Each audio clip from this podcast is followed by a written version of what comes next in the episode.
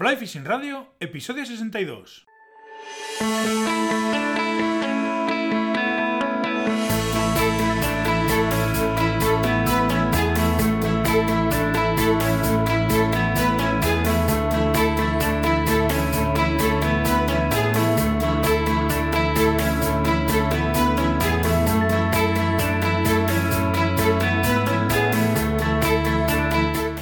Bienvenidos a un nuevo episodio de Fly Fishing Radio, el primer podcast de pesca con mosca en español. Soy Miquel Coronado y durante la próxima media hora vamos a hablar de pesca con mosca. The Fly Center, especialistas en material y equipamiento de pesca con mosca, patrocina el programa de esta semana. Hoy quiero hablaros de Fly Center Club, una iniciativa que ya cuenta con más de 90 socios, que por pertenecer al club tienen unos privilegios importantes en la tienda, equipos, biblioteca y formación. El club es un espacio donde no solo conoces y compartes experiencias con gente que practica tu deporte, sino que además disfrutarás aún más de nuestra pasión gracias a las actividades que organiza.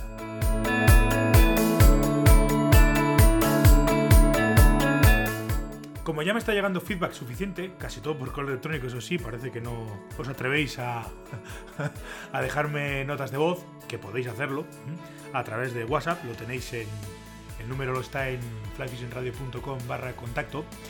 Eh, esta semana me vais a permitir que haga un pequeño experimento haciendo un programa por entero dedicado a contestar vuestras dudas y consultas. Quiero que además el programa sirva para que de alguna manera perdáis el miedo a preguntar y os animéis a enviarme todas las dudas que os surjan sobre cualquier cosa, eh, cualquier cosa, cualquier tema, cualquier lo que se os ocurra relacionado con la pesca. Yo trataré de contestaros en la medida de mis posibilidades. Eh, si no sé contestar alguna de las vuestras preguntas, porque no me lo sé todo y porque no, no, no no, sé sobre todo, es decir, me hacéis preguntas sobre pesca ninfa, pues lógicamente yo no os las voy a poder contestar. Pero bueno, eh, la idea es que si no puedo contestarlas yo o no o mi respuesta no va a ser eh, todo lo buena que, os merecéis o lo que sea, pues cuento con el respaldo de todo el resto de staff de, de Fly Center.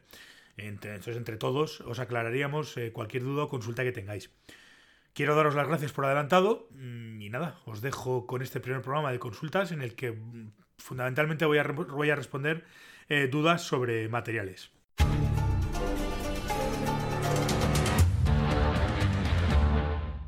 Click and Fish, la app con la que puedes organizar tus salidas de pesca, nos ofrece el tema de esta semana. La primera pregunta nos la deja Alberto por correo electrónico y dice así: Este año he acabado con el vadeador haciendo agua por las costuras de la entrepierna, así que la próxima temporada tocará estrenar vadeador nuevo. ¿Qué tengo que tener en cuenta a la hora de comprar un vadeador e intentar que me dure lo más posible? Pues vamos a ver, Alberto. En principio hay que tener muy claro que los elementos eh, que más suelen sufrir en un vadeador siempre van a ser las costuras y los calcetines de neopreno, porque son las zonas más, por decirlo de alguna manera, delicadas, ¿no? Eh, vamos a estar siempre agachándonos, vamos a estar levantándonos, vamos a estar estirando las piernas, vamos a estar, eh, digamos, forzando continuamente las, las costuras.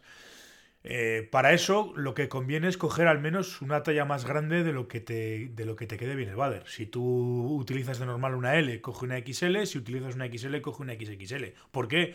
Pues primero para no forzar demasiado las costuras, como ya he dicho, y segundo porque vamos a llevar siempre o casi siempre bajo el vadeador eh, ropa de abrigo. Con lo cual, pues lógicamente eh, le vamos a meter, por decirlo de alguna manera, vamos a ir más embutidos dentro de, del vadeador. Entonces, cuanto más holgado lo llevemos, siempre va a ser mejor. Y el tema de los calcetines de neopreno, la forma de, intentar que no se que duren más es, yo suelo hacerlo, por lo menos mi, manía es esta, es utilizar un escarpín de neopreno por encima. Te pones el vadeador y encima te pones un, calcetín, un escarpín de neopreno, para que sea el que pues, se estropee con el roce, para que sea el que se estropee con las piedras y demás. Y aguante cuanto más aguante el calcetín, pues siempre va a ser mejor.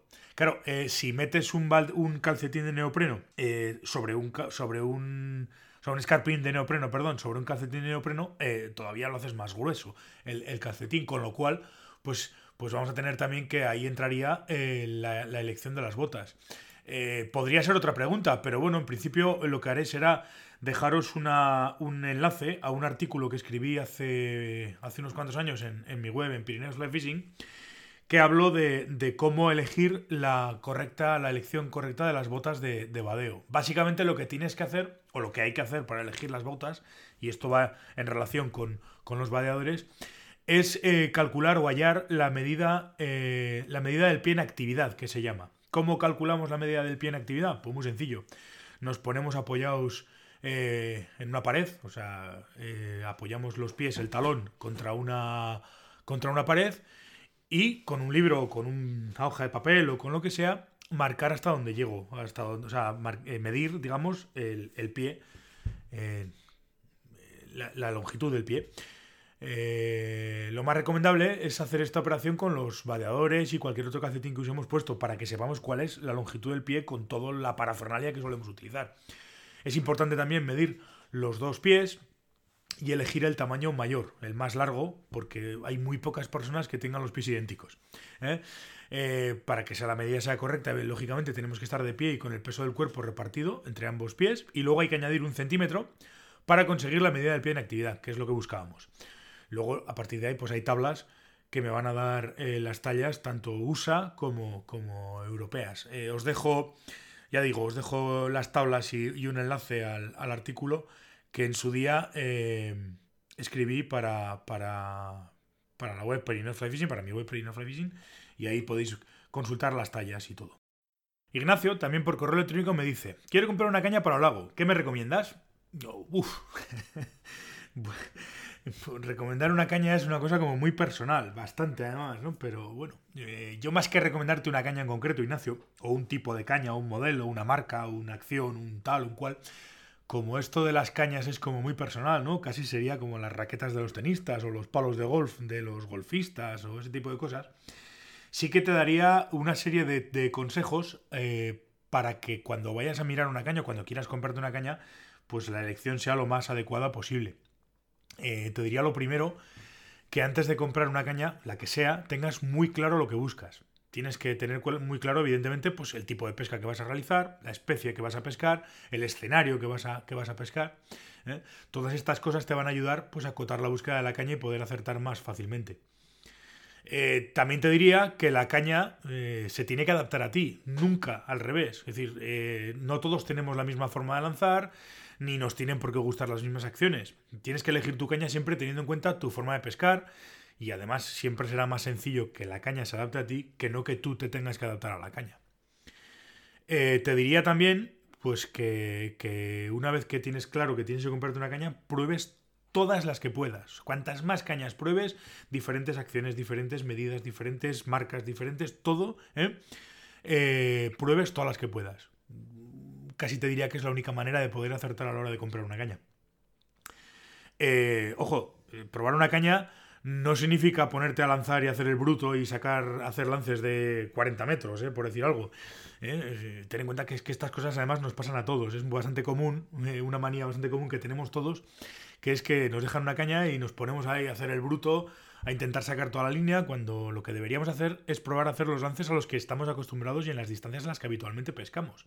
Al final, lo que queremos es eh, pescar eh, a nuestra manera, en nuestros ríos, de nuestra forma, con una herramienta que nos facilite la pesca. Con lo cual, pues lógicamente, si yo me pesco a, no más de 10 metros, pues procuraré usar lances de no más de 10 metros para ver cómo responde esa caña a lo que nosotros le vamos a pedir. Es así de sencillo, o sea, tampoco hace falta volverse loco. En cuanto a las cañas, pues hombre, también te diría que el número de tramos no es algo importante. Los, los, procesos de fabricación ahora mismo han avanzado muchísimo y hoy en día el mismo modelo de caña en dos o más tramos apenas prácticamente notamos diferencia en cuanto a acción y en cuanto a peso. Y siempre va a ser más cómodo transportar una caña de tres o más tramos que de dos o incluso que de uno. Sí que hay una cosa importante con las cañas y es una cosa que también merece la pena tener en cuenta a la hora de comprar, que es la garantía. Hay que tener muy claro el tipo de garantía que tiene la caña que vayas a comprar para evitar sorpresas desagradables si por cualquier cosa te ves obligado a usarla. Que ojalá no, pero oye, estas cosas al final eh, las, echamos de menos o las agradecemos cuando nos, toca, cuando nos toca usarlas. También es importante, muy importante, el peso. ¿Mm? Ten en cuenta que vas a estar todo el día por el río lanzando y aunque parezca que no, al final del día se nota, se nota bastante.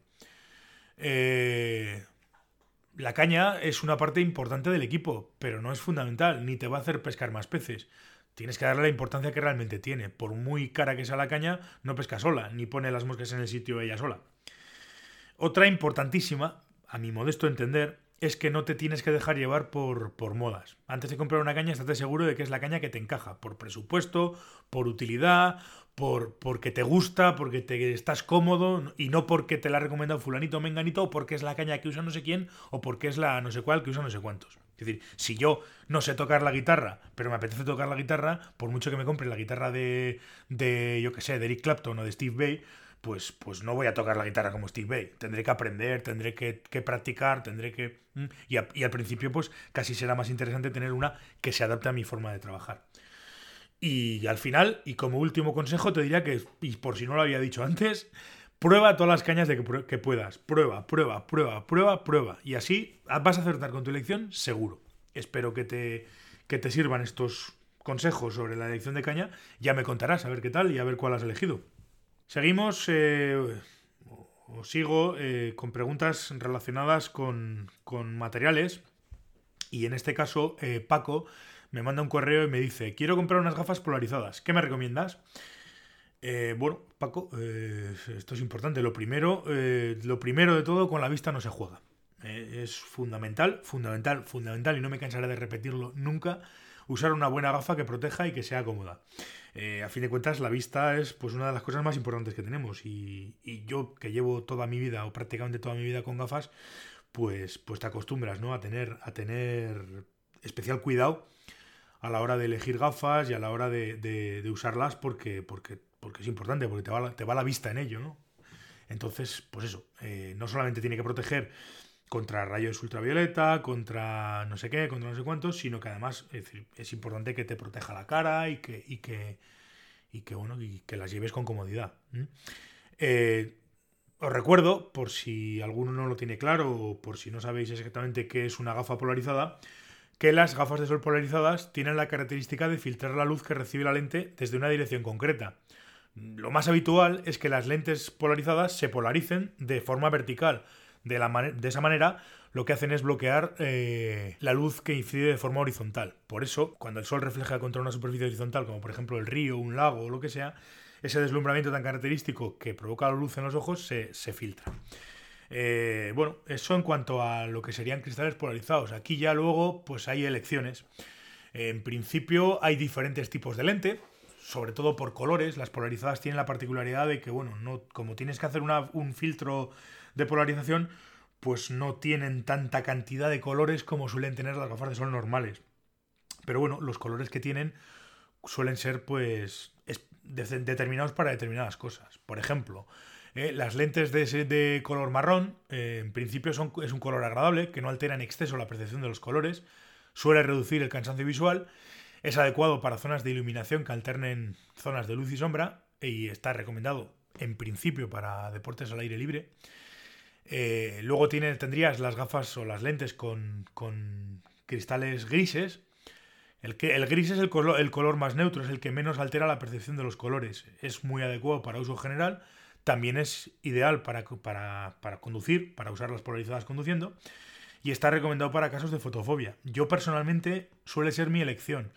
¿Por qué? Pues porque precisamente es el que menos altera la percepción de los colores. Eso es, vamos, o sea, de cajón. Eh, luego tendrías lentes de color verde, que el verde altera la, la, percepción de los colores más que el marrón o más que el gris. En teoría está recomendada para deportes náuticos y de invierno y es adecuada también para los hipermétropes. Y luego, como última opción o como último color habitual, tendríamos las lentes amarillas, que ofrecen una gran luminosidad y un mayor contraste. No son muy adecuadas con demasiada luz, precisamente porque ofrecen gran luminosidad.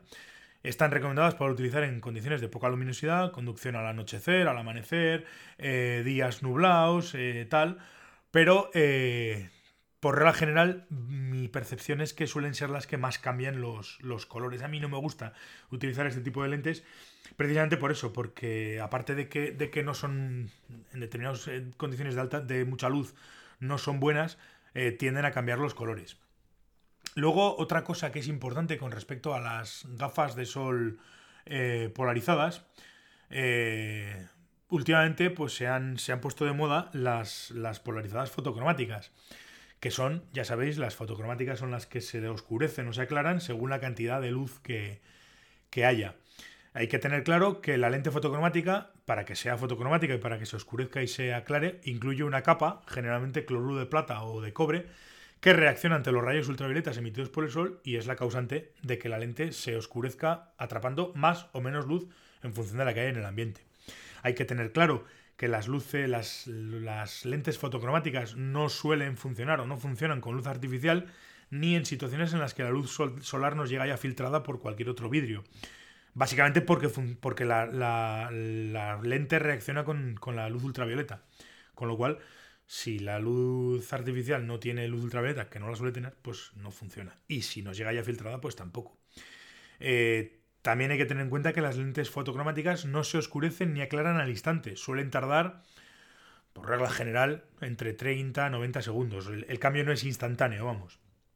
Eh, también hay que tener en cuenta que con temperaturas muy altas no se oscurecen. A mayor temperatura la lente fotocromática se oscurece mucho menos e incluso a veces puede que se quede muy transparente. En zonas de playa con altas temperaturas puede ser un problema, así que yo con, eh, os, recomiendo usar o consultar los rangos de temperatura para las lentes que queráis compraros. Es decir, os van a hablar, os van a decir, esta lente fotocromática va a funcionar entre tantos grados y tantos grados. Eh, al igual que con temperaturas altas no se oscurecen, con temperaturas bajas, con mucho frío, pues no se aclaran. ¿eh? Al igual que con el color, pues eso, en situaciones de mucho frío, las gafas fotocromáticas se oscurecen mucho. Pero el problema es que pueden tardar muchas horas en, volver a quedarse claras, obligándote a tener que quitarlas en según qué situaciones. Básicamente le pasa lo contrario que con las temperaturas bajas, altas, perdón. Entonces eh, son cosas que hay que tenerlas en cuenta. Eh, lo dicho, eh, al final aquí hay, como todo, muchas opciones, muchas, muchas marcas, muchas historias. Yo también pues eh, te recomendaría, eh, Paco, que, que compruebes, que mires, que revises, que te pruebes y al final pues, pues las que más cómodas te sean y las que mejor te, te ayuden. Yo, mi elección personal siempre, ya te digo, suele ser eh, lentes grises. el tema del fotocromatismo, las, las lentes fotocromáticas ayudó mucho, pero antes me gustaban lentes grises que no fueran demasiado oscuras. Manías. Ahora, pues eso, como tienes lentes fotocromáticas, puedes elegir un cristal que se oscurezca o no en función de la luz. Y eso es un poco lo que te diría eh, con respecto a las gafas. Con respecto a las gafas eh, polarizadas. Pasamos a la siguiente consulta, que es de Carlos, y me dice que pesca fundamentalmente en los ríos de la provincia de León. Y me dice, quiero una línea más o menos todoterreno para cubrir las opciones de pesca. ¿Qué me recomiendas? Pues hombre, eh, recomendar líneas, pues hombre, es bastante. La elección al final de una línea es bastante personal. Volvemos a lo mismo que hemos hablado muchas veces. Y al final, pues, pues eso. Eh, tienes que tener muy claro, muy, muy claro para qué vas a utilizar la línea, cuál es el uso que le vas a dar. Y tienes que tener muy claro el tipo de ríos que pescas y, y, sobre todo también tu, tu necesidad. Eh, no es lo mismo una cabeza corta que una cabeza larga, no es lo mismo una DT que una WF. Ya lo comentamos en el, en el, en el, episodio 29, creo recordar.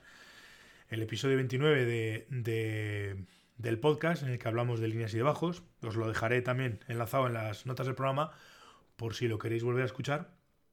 Eh, yo, mi uso, mi percepción, yo lo que habitualmente hago, pues hombre, como norma general, Mm, suelo utilizar líneas de T para cubrir la, mayoría de las situaciones. No son las líneas de T de doble uso, no son las que más destacan en... no es la mejor en nada, como se suele decir, pero se defiende bastante bien en la mayoría de los casos. Vamos a poder pescar ríos, como me dices León, pues vamos a poder pescar ríos tipo Esla, tipo Porma, tipo, tipo Órbigo, sin ningún problema, todos esos tablones larguísimos y, tal, los vamos a poder pescar sin mayor problema, porque bueno, una línea de T mm, me permite trabajar sin, problemas, eh, con un bajo largo, 4 o 5, una cosa así, metros, y vamos a poder trabajar con, con en ríos más pequeños, en ríos tipo Duerna, tipo tipo curueño, tipo tal, pues también vamos a poder trabajar sin ningún problema con una línea de estas. Eh, pero ya te digo, como norma general, en principio, las opciones, pues si vas a pescar ríos pequeños, yo usaría WFs con cabezas cortas, entre otras cosas porque la cabeza corta me va a permitir eh, cargar, entre comillas, la caña con menos línea, Cuanta menos, cuanta menos cabeza y más adelantada la tenga, menos línea necesito para, cargar la caña. Y bueno, en, ríos eh, más grandes y distancias largas, lógicamente eso cambia. Necesito volar más línea, con lo cual necesitaría una cabeza más larga y un peso más repartido. Pero vamos, ya te digo, que mi elección personal, lo he dicho un montón de veces, es que el 95% de las veces uso líneas de T. Concretamente yo pesco con una de T del 4, no me preguntes por qué, porque me es cómodo, me, viene muy bien y me manejo bastante bien. E, y solo uso líneas con cabezas cortas, ya te digo, de no más de 9 metros, en situaciones muy concretas en ríos pequeños de alta montaña. Y ya por ir terminando, paso a, contestar la última pregunta de este primer especial de preguntas y respuestas de Fly Fishing Radio. Eh, Juan Manuel nos manda un correo en el cual nos pregunta o nos dice, agradecería recomendación para linternas para comenzar con las resinas yo no soy pescador ni montador, perdón. Bueno, ni pescador ni montador, no, no, soy. ¿eh? Eh, montador ni pescador de ninfas, como, bien, como ya sabéis todos los que, me, los que me seguís. Pero bueno, en principio el tema de las resinas eh, ultravioleta, que tanto se han puesto de moda últimamente, pues básicamente es una cuestión puramente, yo no sé si es física o química, yo creo que sería cuestión de física. lógicamente, a mayor intensidad de luz ultravioleta que, que genere la linterna, más rápido vamos a secar esa resina y la, y la resina va a quedar, la, el barniz va a quedar más duro. Con lo cual, yo creo que lo más importante a la hora de trabajar con una linterna ultravioleta es que tenga mucha intensidad de luz. De luz ultravioleta, quiero decir. Eh, esa sería mi, mi, la única función de la elección de la, de la linterna. Que tenga mucha intensidad de luz. Eh, hay que tener y esto sí que es importante, hay que tener mucho cuidado con estas linternas, hay que usar estas linternas con precaución, porque el material o la luz ultravioleta o la radiación ultravioleta mm, tiene sus peligros. No conviene dejarlas al alcance de los niños, no conviene eh, apuntar a zonas del cuerpo, a la piel o, al, o a la cara o los ojos o tal, porque la luz, la luz ultravioleta pues tiene sus, tiene sus riesgos. Espero Juan, Manuel, eh, haberte podido ayudar. Y espero, eh, aprovecho ya para deciros que espero que os haya venido bien a todos, que os guste o que os haya gustado el programa. Sí que quiero eh, animaros a, que, a que me mandéis o mandéis vuestras preguntas y vuestras dudas y consultas y demás, que procuraré contestar. como ya hemos comentado al principio, si no soy yo quien os contesta la pregunta, porque no me la sé, no tengo por qué sabérmelas todas, evidentemente, lo preguntaré o si no, pues contaré con, la gente del staff de Flight Center para que os contesten eh, las preguntas que, o las dudas que, podamos, que podáis tener. Eh, nada más, quiero agradeceros eh, pues eso, que estéis al otro lado. siempre, la verdad es que estoy muy contento con, el feedback que estoy recibiendo y estoy muy contento con, que os está gustando el programa y, y estáis de hecho sigo haciéndolo por eso, ¿no? Porque, porque yo estoy cómodo y porque sé que a vosotros os gusta y os viene y os, sirve. Con lo cual, pues eso, eh, aquí seguiremos. ¿eh? Os agradezco un montón vuestras valoraciones de 5 estrellas en iTunes, como digo siempre. Vuestros me gusta y comentarios en iBox y en YouTube también, por cierto, que estamos en YouTube. ¿Eh? podéis también suscribiros al podcast en Spotify. Recordad que estamos también en Spotify buscando Fly Fishing Radio en la aplicación de móvil y dándole al corazoncito verde de arriba a la izquierda. Si sois usuarios de Android, a la izquierda no, a la derecha, en la pantalla a la derecha. si sois usuarios de Android, también tenéis disponible el podcast en Google Podcast. Eh, podéis dejar vuestras dudas, consultas a través de un mensaje de voz por WhatsApp si queréis salir en el programa al 699-437-547 ya veis que, bueno, si me dejáis eh, vuestro nombre y vuestra consulta, la contestaremos. Eh, en vez de leerla, pues eh, saldréis en el programa y vosotros haréis la pregunta y nosotros, o yo, o quien os pueda ayudar, os la contestará. si no, pues podéis rellenar el formulario de contacto que tenéis en flyfishingradio.com barra contacto. También podéis dejar vuestros comentarios sobre el episodio en la sección de comentarios de la página de las notas del programa y si queréis que tratemos algún tema en concreto, pues podéis proponerlo en flyfishingradio.com barra temas. Nada más, nos volvemos a escuchar el próximo martes aquí en Fly Radio. Hasta entonces, portaos bien y sed buenos.